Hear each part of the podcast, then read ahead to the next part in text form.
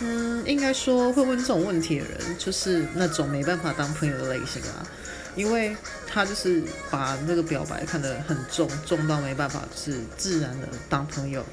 那通常可以之后还是可以自然当朋友的其实不会有这个问题存在所以